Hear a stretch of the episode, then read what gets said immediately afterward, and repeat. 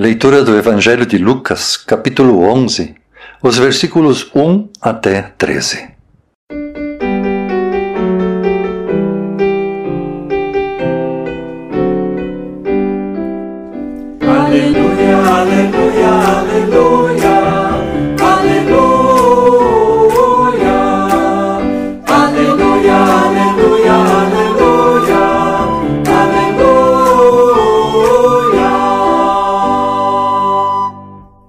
Um dia Jesus estava orando num certo lugar.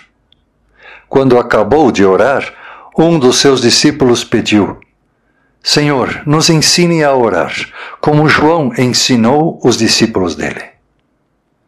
Jesus respondeu: Quando vocês orarem, orem assim: Pai, que todos reconheçam que o teu nome é santo. Venha o teu reino. Dá-nos cada dia o alimento que precisamos. Perdoa os nossos pecados, pois nós também perdoamos todos os que nos ofendem. E não deixes que sejamos tentados. Então Jesus disse aos seus discípulos: Imaginem que um de vocês vá à casa de um amigo à meia-noite e lhe diga: Amigo, me empreste três pães. É que um amigo meu acaba de chegar de viagem e eu não tenho nada para lhe oferecer. E imaginem que o amigo responda lá de dentro: Não me amole, a porta já está trancada e eu e os meus filhos estamos deitados. Não posso me levantar para lhe dar os pães.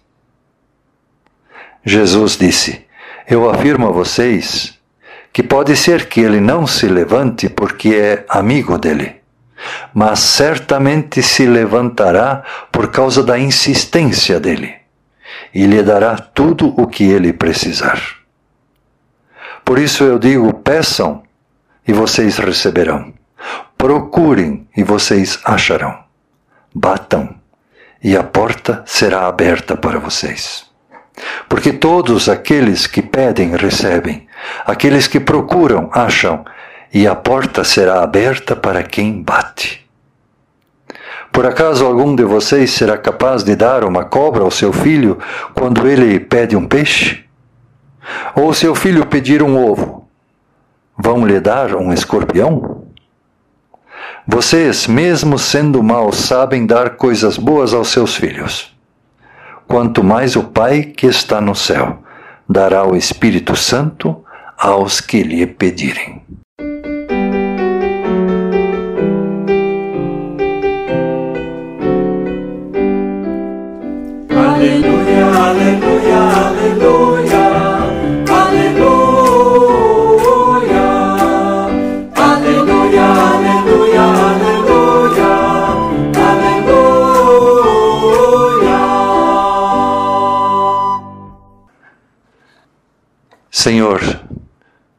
Abres a tua palavra. Abre também o nosso coração para entendê-la. Em nome de Jesus. Amém. Prezada comunidade, estimados e estimadas radiovintes, os dois textos bíblicos de hoje nos querem orientar sobre a importância e sobre o conteúdo das orações. Por que devemos orar e como devemos orar. Talvez a maior tragédia dos nossos dias seja justamente essa crescente dificuldade que as pessoas têm para orar. As novas gerações crescem vendo que a prática da piedade e da oração em casa é algo ausente em muitas famílias. Quantas pessoas ainda oram regularmente em suas casas por outras pessoas, por situações junto com os seus filhos? E não apenas isso, nós também, os adultos, também reduzimos ou até mesmo excluímos a oração e a reflexão interior de nossas vidas. E com isso perdemos a capacidade de sentir em nós o silêncio interior, a paz interior. Vivemos numa sociedade que exige de nós muita eficácia, sempre maior rendimento e utilidade imediata para todas as coisas. Facilmente se diz que o importante é a vida, como se a oração fosse algo apropriado somente para a morte. No entanto, nós necessitamos orar. Não é possível viver bem se estamos mal alimentados espiritualmente. Corpo, mente e espírito precisam estar em equilíbrio. Os três precisam de atenção e de cuidado. Caso contrário, um espírito descuidado faz brotar dentro de nós a insatisfação e a falta de sentido, a falta de sabor pela vida. Necessitamos orar para encontrar o silêncio interior, a serenidade, o descanso que sustente o sentido da vida. Necessitamos orar para nos manter lúcidos numa sociedade cada vez mais superficial e desumanizadora. Necessitamos orar para enfrentar nossas convicções e fazermos a autocrítica diante da palavra de Deus sobre a viabilidade daquilo que acreditamos. Somente quem ora tem a possibilidade de se transformar num ser humano melhor. Porque conversar com Deus vai resgatar em nós o desejo de sermos melhor imagem e semelhança de Deus. O texto bíblico do Antigo Testamento mostra-nos a Abraão, o pai da fé e o antepassado de Israel, como o grande intercessor, ou seja, uma pessoa que ao falar demonstra sua preocupação com os outros. A negociação entre Abraão e Deus lembra o estilo oriental e é muito também comum no mundo latino-americano pechinchar. Mas o que o texto mesmo quer acentuar é a insistência intercessora de Abraão. Abraão se atreve a ir reduzindo o número de pessoas justas para salvar as injustas. No texto do Evangelho, ouvimos que um dos discípulos, tendo visto Jesus orando várias vezes, ele então se aproxima de Jesus e pede: Senhor, ensina-nos também a nós a orar. Vejam aqui tem uma coisa muito importante. A oração faz parte da vida, mas a oração precisa ser ensinada. A gente não nasce sabendo. A gente precisa aprender a orar.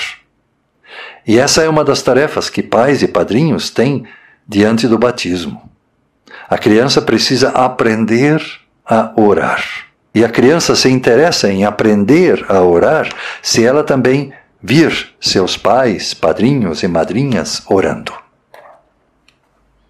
No Evangelho, um discípulo de Jesus é motivado a querer orar pelas atitudes, pelo exemplo do próprio Jesus. Jesus orava e por isso eles pedem que Jesus lhes ensine a orar. Os discípulos querem que Jesus lhes ensine uma oração que os identifique como seguidores de Jesus. E desta maneira a oração do Pai Nosso tornou-se o símbolo de identidade cristã. Em qualquer lugar do mundo, nós nos identificamos como cristãos na oração do Pai Nosso. Mesmo que algumas palavras sejam diferentes de uma igreja para outra. Algumas pessoas dizem que não gostam de orações decoradas, repetidas. Elas dizem que orações decoradas são somente repetição de palavras, que elas não valorizam o sentido das palavras. Por isso dizem que é melhor orar de forma espontânea. E nós aprendemos no ensino confirmatório que orar sempre deve ser igual a uma conversa com Deus. Por isso podemos falar espontaneamente com Deus. Mas nós não deveríamos deixar de lado a prática de orações memorizadas. A oração do Pai Nosso, por exemplo, nos identifica com a cristandade através dos séculos.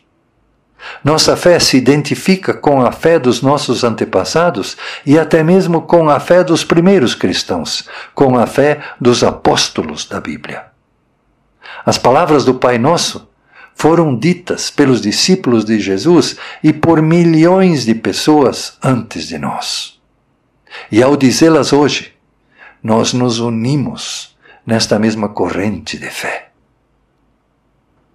Quando Jesus ensinou o Pai Nosso aos seus discípulos, ele começou a chamar a Deus de Abba, ou de Paizinho. E isso era uma novidade. A religião judaica, o Antigo Testamento, chamava um Deus de Todo-Poderoso, de Senhor dos Exércitos, de Senhor dos céus e da terra. O tratamento dado a Deus era com muita reverência. Para o judaísmo, Deus é tão santo e a sua santidade é tão forte que se o ser humano se aproximasse de Deus, morreria no mesmo instante. Por isso, quando o Antigo Testamento fala da proximidade de Deus ao ser humano, geralmente esta proximidade estava intermediada por um anjo, por um pastor, por um viajante, por um elemento da natureza. Mas Jesus queria ensinar que é Deus que se aproxima do ser humano. E essa aproximação de Deus não deve ser recebida com medo. Deus se torna próximo. Deus se torna acessível. Por isso ele usou a palavra Abba, paizinho, para nos dizer que podemos nos achegar a Deus como crianças. A aproximação de Deus deve representar carinho, ternura.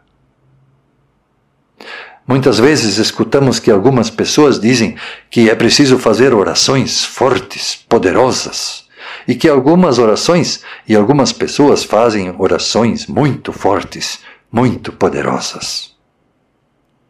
Oração poderosa não existe. A oração só é um meio que nos coloca em conexão, em comunicação com Deus. Não é a oração que é poderosa, é Deus que é poderoso.